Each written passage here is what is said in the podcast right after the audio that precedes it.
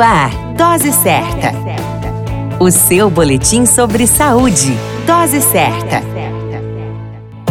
Olá, eu sou Júlio Cazé, médico de família e comunidade. Esse é o Dose Certa, seu boletim diário de notícias. E o tema de hoje é Violência contra a Mulher e Campanha Nacional Sinal Vermelho.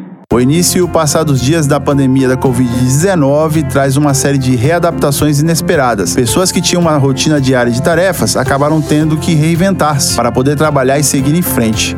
Muitos acabaram assumindo os chamados home office e as crianças também voltaram para casa, onde a família se concentrou mais tempo nos lares do Brasil e do mundo. As consequências foram o redescobrir das famílias e, porém, a violência doméstica contra a mulher aumentou. Indicadores mostram que o feminicídio aumentou 5% durante a pandemia, comparado ao ano anterior, e o que leva à preocupação, pois esse número pode ainda aumentar. O motivo para a prática se mantém o mesmo antes da pandemia: a violência por parte do cônjuge, alcoolismo e machismo. Com base nos dados alarmantes, o Conselho Nacional de Justiça e a Associação dos Magistrados Brasileiros lançaram a campanha nacional Sinal Vermelho vermelho para violência doméstica que conta com empresários e comerciantes, onde a agredida desenha um X de cor vermelha na mão e deverá apresentar no local onde tem o sinal da campanha. Uma vez que o profissional reconhece e recebe essa mulher, dará as condições para que ela se proteja e o agressor responda pelos seus atos. Vale a dica: na possibilidade de possível agressão, mostre o sinal vermelho.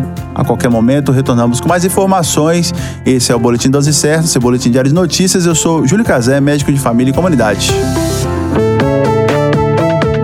Certa. O seu boletim sobre saúde. Dose Certa.